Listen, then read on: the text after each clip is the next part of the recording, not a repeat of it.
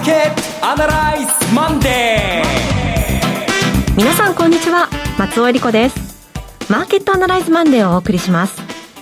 パーソナリティは金融ストラテジストの岡崎良介さん。岡崎良介です。今日もよろしくお願いします。えそして株式アナリストの鈴木一之さんはお電話でのご出演です。鈴木さん。おはようございます。鈴木一之です。どうぞよろしくお願いします。今日もよろしくお願いします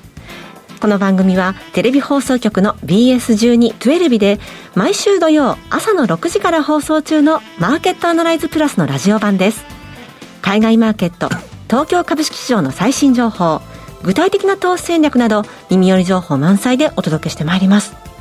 さて岡崎さん週末昨日とそしてつい先ほどと、うん、またね地震がちょっと心配ですね。石川県ですね、はい、鈴っていうあの能登半島の先端のところにあるところで私も一回行ったことがあって、えー、鈴焼きという古くからある非常に印象的な黒い土の焼き物で、うん、えー、実は今でもビールグラスで愛用してるんですけれど。もそうですか。あの温泉もいっぱい倉温泉とかねいいのがあって、えー、ちょっと心配です。あの情報はあんま入ってこないんですけどね、はい、あの被害に遭われてる方とか数字だけ見たらとんでもないことが起きてるなっていう感じなんですけども、うん、えー、ちょっと心配なスタートの月曜日ですね。そうですね。引き続きご注意いただきたいと思います。さてマーケットの方ですが、はい、先週世界各地の中央銀行の動きが全部出揃いました、はい日本は変更なしということでしたね。はい、もうかたくなにというのが付き物ですけども、えー、ただえこのえっ、と日本だけが緩和しあの緩和を続ける引き締めしないということ、はい、かたや、えー、スイスまでも引き締めに行くということ。うん。でアメリカはというと FOMC の見通しが出たところで大体こういう形になるぞというストーリーが見えたということで、えー、一応出揃ったところで、えー、金曜日そして今日月曜日最初のマーケットのアクションがこれですよ、はい、だからこれが最初の反応だと。今日の月曜日これが反応なんだと、うん、あのマーケットは織り込み始めた次の展開をというそういう読み方をしなきゃいけないと思いますね。はい。えー、これが何を表しているのか、ね、今後どうなるのか、はい、えー、今日も番組進めていきたいと思います。この番組は株三六五の豊トラスティ証券の提供でお送りします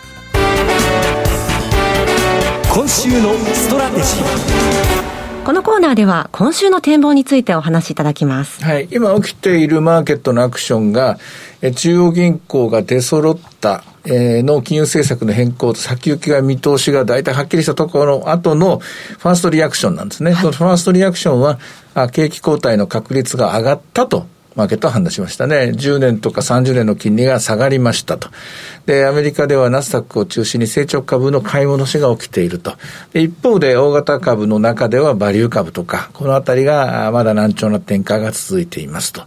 えそういうわけですね。で、一方日本、あの、その後、えっ、ー、と、同時並行でですね、原油なんかが下がりましたね。えー、やはり、えー、世界の需要が減るだろうという、そういうような見通し。景気が悪くなるということですね、はい、そちらを織り込もうとしてるわけですね。で一方で日本は金融政策の変更はなかったので、やっぱり、えー、ドル高だと思いきや、135円の50ぐらいまで行ったところで急に折り返してきたと。で、折り返してきて同時に、えー、引き続き0.25%の差し値オペがあると思いきや0.21まで金利が下がっているところを見ると、はい、えー、これは介入が行われるんじゃないかと。うん、うん、そちらの方に、えー、もう、あの、金融政策変更ありませんってあれだけ言い切ったってことは、残る手立てはもう介入しかないから、介入が来るだろうと、というふうに織り込んでいるんでしょうね。でその一方で、あのー、ここまで快進撃を続けていた重工ですね、三菱重工とか川崎重工が結構大きな売り物に押されてるというのは、一つはまあ、景気後退のリスクがあるという、その伏線といいますか、そのベースの流れがあるんですけども、それプラス、ひょっとすると、まあ、あの、ウクライナ戦争とかですね、こういうのもう早く終わるんじゃないかみたいな噂を流してる人もいるみたいです。流してる人もいるみたいですけどね。まあ、しかし、この辺ははっきりしません。いろいろとですね、ファーストリアクションをだーっとですね、羅列しましたけども、私は本質は、引き続き経済統計を見ていくしかないと思います。で、えー、先に戦略を言っておくと、日本株については、まあ、2万5千、今日は5、600円もぐらい下がったんですかね。でもまあ、この、ここのあたりのところは、もうこれ以上は売るんじゃなくて、えー今まで現金で持ってる、現金になってる部分があったら、それをぽつりぽつりと買っていくと、はい、何を買えばいいかっていうのは別に、私は、あの、ちょっと横着の言い方すると何でもいいかなと思ってるんですよ。はい、なんでもよく下がったものを中心でいいと思うんですけれどもね、あの、ただその、一気に6月で買い切るってことはやめた方がいいと思うし、うん、あるいは一つの銘柄ばっかり買うのもやめた方がいいと思うし、一つのセクターばっかりでも、あるいは日本株ばっかりでもというような、あの、集中型の投資はやめた方がいいと思うんですよ。えー、で、景気後退来るんじゃないのっていう人があるかもしれませんが、来るかもしれませんがと、今回の景気後退は、今までの景気後退とちょっとタイプが違うと。はい。今までの景気後退っていうのは、例えば物を作りすぎて在庫がいっぱいいっぱいになっちゃって、で、それで、物が投げ売りになっちゃうとか、えー、雇ってる人が不要になって、人の首が切られて失業率が上がると、まあそういう、今まで我々がこの30年間慣れ親しんだと言いますか、何回か経験した、私自身もそういう景気交代しか見てないんですけども、それとは違うと思うんですよ。うん、これあの、マーケットアナライズプラス、テレビでも、えー、再三再四、えー、矢島さんとですね、議論して、それから、その延長延長で、その、えー、あったかいですね、空気のまま、福岡、あの、横浜でもまたその議論をしたんですけども。ね、この前土曜日に。うん。あの、FRB が言うようにですね、はい、これ失業率が上がってこないシナリオもあると思うんですよね。はい、失業率が上がってこないシナリオ。で、これなぜかというと、あの、経営者がですね、人を簡単にクビにできない。うんえー、ちょっと業績が悪くなってきたからっつってですね、今日ちょっと業績が悪くなってきたから、アメリカの経営者っていうのは血も涙もなくてすぐ人切ったのがアメリカ型経営なんですよ。えー、それができないので日本は、えー、在庫のですね、えー、調整も、それから人員の調整も時間がかかったと、雇用調整できないからこうなったっていう、なんかアメリカがいいことだ、みたいに思われてましたけども、アメリカという国はこのコロナを通じて、それがもう無理だということが、それやっちゃうともう次人を雇えられないと、雇えないという世界に来てると思うんですね。で少々ここで業績が悪くなっても、えー、まあ少々トータトータルにまあ景気後退だといくら我々が騒いだとて、経営者は人をクビにできない世界に入ってきているというのが私の認識なんですよ。はい、となると何が起きるかというと、景気後退はおそらく来るのでしょうと。まあ、今回早ければもうこの46でも景気後退型の形なんですけど、でもそれは決してこれまでのように過剰在庫になっての景気後退じゃなくて、供給制約型の景気後退ですので、需要が落ちてるわけじゃないんですよ。景気が悪いじゃなくて、物が足りないからっていうか、あるいはみんなが働いてくれないからっていう、まあそういう世界なんですけれども、まあそれがあるので、その、ちょっと今までと違う見方をしなきゃいけない。で、結果として何があるかっていうと、確かに GDP がゼロになったりマイナスになることはある。で、だけど、失業率はおそらくそう簡単にはこれ上がらない。というと、何が起きるかっていうと、単純に業績だけが悪化するんですよ。はい。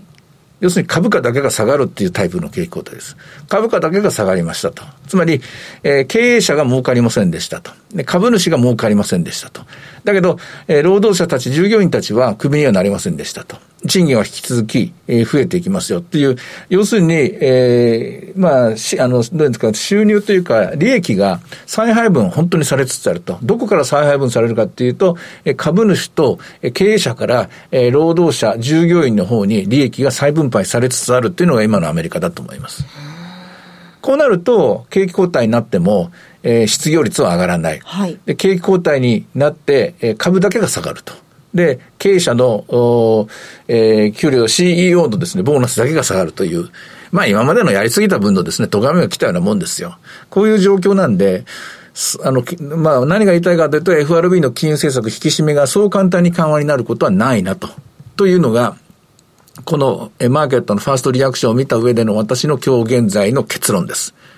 で、その結果じゃあ日本株はどうなるのかというと、日本株は、まあ日銀と同じなんですけども、そんなにスタンス変えなくて私はいいと思うんですよ。えー、というのは、日本は今、えー、やっとまず、1ヶ月目の、えー、インフレ自体に入って、次5月の統計が今月、今週出てくるんですね。金曜日に CPI の発表が出てくると思うんですけれども、これがまた全体で2.5%、で、コアで2.1%ぐらいのプラスになって、で、インフレ2ヶ月目なんですよ。やっと2ヶ月目なんですよ。で、やっと2ヶ月目で世間がやっと動き出したと。で、参議院選挙のテーマにもなりそうだと。で、ヒステリックな声が聞こえる。それはそうだと。インフレなんですからと。デフレの反対で、デフレの時はみんな喜んだんですからね。その反対です。物価が上がるのは誰も喜ばない。でも、誰も喜ばないけども、これをやろうと思ってやってるわけですから。で、これがいつまで続くのかと。日本銀行自体はもう今年の後半から来年にはまた1%ぐらいまでですね、物価上昇率が下がってしまうみたいなシナリオを書いてるんですが、私はこれも間違いだと思っていて、はい、日本もやっぱり2%から3%方向にインフレ率が上がっていくんじゃないのかなと。えー、海から来ているインフレは続いているし、それから、えー、日本の賃金が、えー、世界と比べてやったら安いこともやっと分かってきたし、でそれから日本でも同じように、アルバイトとか一番低い賃金がもう1500円時代になってきて、で、アメリカと同じように、長い時間働きたくない人がすごい増えてるんですよ。はい、これは、あの、今までの日本経済と違うところで、日本経済っていうのは、いくらでも残業する労働者がいくらでもいるという前提でできてる国なんですよ。えー、残業する、あるいは、えー、夜勤でもいいという労働者を前提に日本経済はできてるんです。アメリカ経済っていうのは、いつでも首を切ることができるっていう、えー、労働者がいっぱい首にする、簡単に首にできるという労働市場を前提にアメリカ経済ができている。これが限界まで来て、これが交換、あの、変わりそうだっていう話と、同等に、同様に並行して日本では、いつでも残業してくれる従業員、え、いつでも交代してくれる、シフト変えてくれる、いつでも夜働いてくれる、どれだけでも残業しても怒らない従業員がいる国だったのが、コロナでこれが終わるんですよ。終わるということは日本でも労働供給に制約が来るんですよ。で、で、もう、あの、長くは働きたくないっていう若者ばっかりなんですよ、今ね。で、長くは働きたくないっていう若者たちが多分、おそらく、えー、バーチャルの世界に集合してたす。あれは時間かかりますからね。あちらのことがしたかったら、働く時間長く、ずっと24時間働いてたら遊べないですから。はい、おそらくそっちに行ってんだと思うんですが、それはちょっと脱線しましたが。で、何が言いたいかというと、日本でも私はインフレが始まっていると思うと。で、そのインフレは、えー、緩やかに、静かにもうすでに不動産なんかをはじめとして、マネーの世界に入ってきていると。で、我々は、えー、今、はっきり目の前に見えてるのは、あの、えー、国際通貨ベースで見ると日本ってものすごいインフレなんですよね。例えば、日本人から見たアメリカの物価、日本人から見たヨーロッパの物価ってものすごい上がってますから、上がってますから、簡単に言えば、これは我々はとんでもないグローバルな価値で言うとインフレの中にいるので、これは日本の円でこのまま泳がしてちゃダメだということで。まあ、早く物価連動国債でも発表してもらってですね。まあ、もっと言うと、アメリカの物価連動国債なんか、ティップスですけどね、買う日本人が多分増えてくると思うんですけどね。あの、インフレはインフレでヘッジするしかないですから。えー、ちょっと今、あの、今の話、それは何だと思われた方がいるかもしれませんが、えー、物価連動国債という言葉だけ覚えてもらえばいいと思います。昔日本も発行したんですが、けれども日本の場合はデフレになっちゃったんで、もう発行がほとんど個人向けには見送られちゃったという悲しい、えー、運命にあった金融商品があるんですが、それが復活する日が、まあそれを復活するのが岸田政権の一番やらなきゃいけないことで、で、目先のですね、あの、ガソリン価格対策とかですね、中小企業対策とか、あれはもう本当にまあ、あの、とあの政権というか、あの、選挙で勝つためのですね、小手先の話なんで、本当にやんなきゃいけないのは、インフレのヘッジはインフレでという、極めてシンプルな、はい、うん、物価連動国債の発行、大量発行でいいと思うんですけどね、それしかないと思います。いろいろ言いましたけど、日本株は先週とあまり私は変わりません、態度は。2万5千5、600円まで来たのかな、来たんですけど、また今週も買いから入っていっていいんじゃないかと思います。まあ先週も若干売れる、戻すところがあってな、あったのでですね、あの、それはうまくいったんじゃないかと思うんですけども、まあ、またこれ、えー、いきなりのマイナスからスタートしたんで、これはおしめ買いだなと判断して、で、おしめの目だって言われると、まあ2万5千円ぐらいって言わざるを得ないんですけれどもね、あの、とりあえずまた戻ったところを、例えば3枚買って1枚売るとかですね、それぐらいの、えー、のんびりしたといいますか、こう、応用に構えたと言いますか、あの、ゆったりとした戦略で今週も臨んでいいんじゃないかなと思います。うんえー、今日の東京市場ですが、山の工業や石油株下落してます。鈴木さん、今日ご覧になってどんなふうに印象を受けてますか？ああのそうです、まあ、資源エネルギーのところが、まあ、先週末の動きを受けて、東京市場安いっていうのは、あのはっきり出てますね、はい、それと半導体が引き続きかなり厳しい下げになってきてるなっていうのが、このずっと下がってきて、下がってる過程で、この下値の買い物がずいぶん積み上がってきたというのが、今、目の前で起きていることですけど、そこに対して一部、もうそろそろ処分売りというか、見切り売りが出始めているのが、先週後半、今日あたりの動きのように感じますね。見切り売りですか。なるほど。でそういった動きを見られるということですが、では、今日の株三六五の動きを見てみましょう。はい、えー、今日の株三六五は、朝方は2万6000円台のスタートでした。2万6219円、はい、えー、からスタートしたんですが、その後急落する形でして2万5594円まで下がって、現在2万5678円です。ちょっと荒っぽいような動きですけれども、これまあ先週作った、まあ、レンジの中の大体の想定通り。で、このままいくとおそらく今日もまた、えー、日銀の ETF が買ってきたりしてですね、日銀もまたおしめ買いをするんでしょうねと。あの、アメリカのマーケットとかに降らさないで、えはい、えー、まあ、先ほど鈴木さんが見切り売り、処分売りなんていうことがありましたけども、そういう売り物が出たところを拾っていくという、そういうですね、まあ、ここまで来たら日本がガラパゴスであることははっきりしてますので、ガラパゴスに住む住民はガラパゴスのマーケットをガラパゴス住民らしく戦っていくと、あの、外の世界の真似をする必要はないんじゃないかなと思います。はい。さて、いろいろ展望していただきました。今週末土曜日には朝6時から放送しますマーケットアナライズプラスもぜひご覧ください。また、Facebook でも随時分析レポートします。以上、今週のストラテジーでした。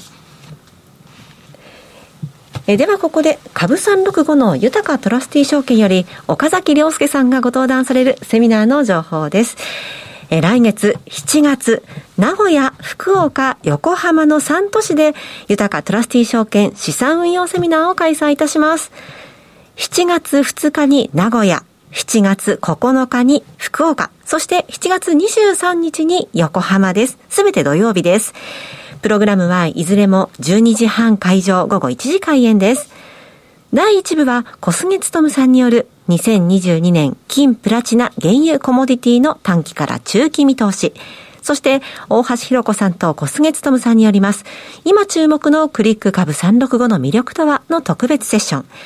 えそして第2部で岡崎さんご登壇しまして、2022年株式相場短期から中期見通しと題したセミナーがあります。岡崎さん、名古屋、福岡、横浜ですね。はい。あの、ここまではリアルマーケットアナライズで、あの、せあの日本中回ってたんですが、そこでずっとお話してたのは、日本はインフレ時代に入ったという話を続けていて、で、次のえー、実際には今週大阪があるんですけども、ここから始まる、えー、豊かトラスティ証券の資産運用セミナーで何を話すかというと、あの、株式市場のあるいは、もっと言うと金融市場全体の構造変化というかなり大きなテーマを話そうと思っています。その根本、根幹は何かっていうと、アメリカの労働市場の変容ですね、変わったということ。で、経営者が弱くなっている。で、株主はもっと弱くなっている。アメリカの株価、企業業績は戻らない、株価も上がらないという、かなり大胆な説です。で、一方で日本は日本でまた変わっていく。日本の場合は労働者が、え日本の場合も労働者が変わってるんですけども、えこれは賃金の上昇につながっていく。え賃金の上昇が容認できない、えー、あの企業の方が淘汰されていくという、まあ、家計が、あの、物価の上昇を容認できないということで、あの大炎上した総裁もいらっしゃいましたけども、経営者の方は、はい。えー、援助しようがしししなかろうが、とにかく経営しなきゃいけないわけで、利益を出さなきゃいけないんで、経営者は、やはり賃金を上げるしかないんですよ。賃金を上げない経営者は多分淘汰されると。そういう世界の中で何が起きるのか、回り回ってこれが資産に入ってくる。資産がどんどんどんどん大きくなっていくという、こういうストーリーです。まあ、全部話したようなんですけども、これだけ聞いても多分絶対、ほんまかなと、本当かなと思われるでしょうから、はい、えー、なぜこういう結論になったのか、1時間30分延長するかもしれませんけど、はい、結構一冊の本になるかな。今年あの、今年は私は本を書かないつもりなので、えその本に書く内容のことをこれから丁寧に話できたらいいかなと思います。はい、1回で、1回で伝わるかどうかわかんないですけどね、1年かかるかもしれませんね。では、各会場のアクセスご案内していきましょう。えまず7月2日、名古屋は JR 名古屋駅徒歩5分の TKP 名古屋駅前カンファレンスセンターホール 8A です。続いて7月9日、福岡は JR 博多駅筑紫口徒歩1分の TKP ガーデンシティ博多新幹線口プレミアホールです。7月23日横浜は横浜駅西口徒歩7分の TKP ガーデンシティプレミアム横浜西口です。いずれも最寄り駅から徒歩圏内となっております。すべてのセミナーで入場は無料です。セミナーのお申し込みお問い合わせは、豊かトラスティ証券お客様サポートデスク、フリーコール0120-365-281、0120-365-281までお願いします。受付時間は土日祝日を除く午前9時から午後7時までです。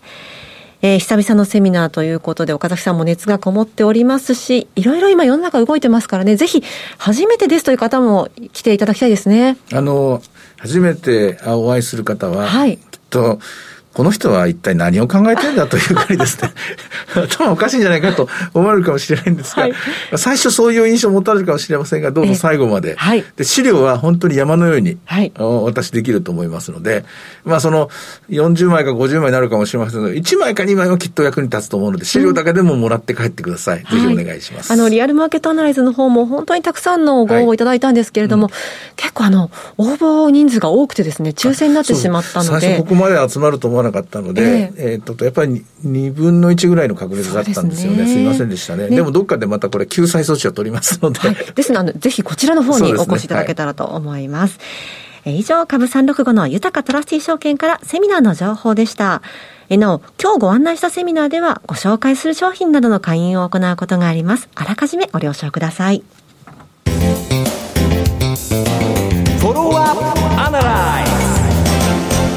それでは今週の鈴木さんの注目企業お願いします。はいあのー、百貨店の高島屋です、はい、銘柄コード8233の高島屋に注目してみたいと思います。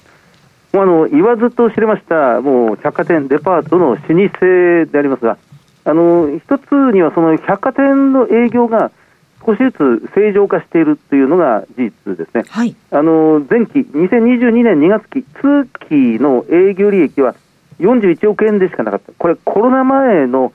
最後の決算期で営業益250億円ぐらいあったものが、今、ようやく第4四半期、一番手前の3か月だけで百貨店が黒字化したというところまで今、回復してきてます。で今期は2023年3月、えっと、2月期は営業利益175億円、えー、320%増益というのを見ています。このあたりからまず百貨店営業が回復して、でここに、えーまあ、海外からのインバウンドのお客さん、えーまあ、海外の日本人を訪れ日本を訪れる外国人のお客さんが、これから少しずつですが加わっていくというのがまず一つですね。はい、それからの高島屋はあの拠点を全国にたくさん持っています、デパートはどこもそうですが、はい、特に高島屋は大阪、難波にまず持っている、それから東京、日本橋に持っている、えそれから横浜は、横浜といえば高島屋になりますので、まあ、ここを持っている、まあ、その他にも新宿、京都に大きな店舗を持っていて、あのまあ、百貨店はその全国の一等地に大きな店舗を構えていますが、中でも高島屋は非常にこの有料物件というものをたくさん持っている、ただ、なかなかそれを活用しきれてなかったというのがこれまでの流れで、今、高島屋の解散価値、株価純資産倍率、PBR が0.5倍ぐらいなんですね。はい。配当利回りが1.8%ぐらい、まあ、あの業績の回復途上というところであるんですが、もしあの解散価値を半分ぐらいまで今、下回っている状態のまんま、このままいってしまうと、まあ、おそらくここまで全国の、まあ、有料物件、有料店舗というものを持っている会社ですから、どこかでこのアクティビストというんですか、はい、業服がもっと改善するには、経営陣を総特化するしかないということを外部から突きつけられる可能性というのは今後出てくるのが十分考えられます、まあ、高島屋もそれ十分分かっていてリストラに着手して、まあ、従業員をあのこれ首を切らずに退職を迫らずに20%ぐらい削減するという方策を今考え始めてますので、まあ、ここからの変化を期待していきたいなというふうに思います。はいこう今日ご紹介したのは高島屋でした。さて、マーケットアナライズマンデーはそろそろお別れの時間です。ここまでのお話は、岡崎洋介と、追加随人、そして松尾恵理子でお送りしました。それでは今日はこの辺で失礼いたします。さようなら。この番組は、株365の豊かトラスティ証券の提供でお送りしました。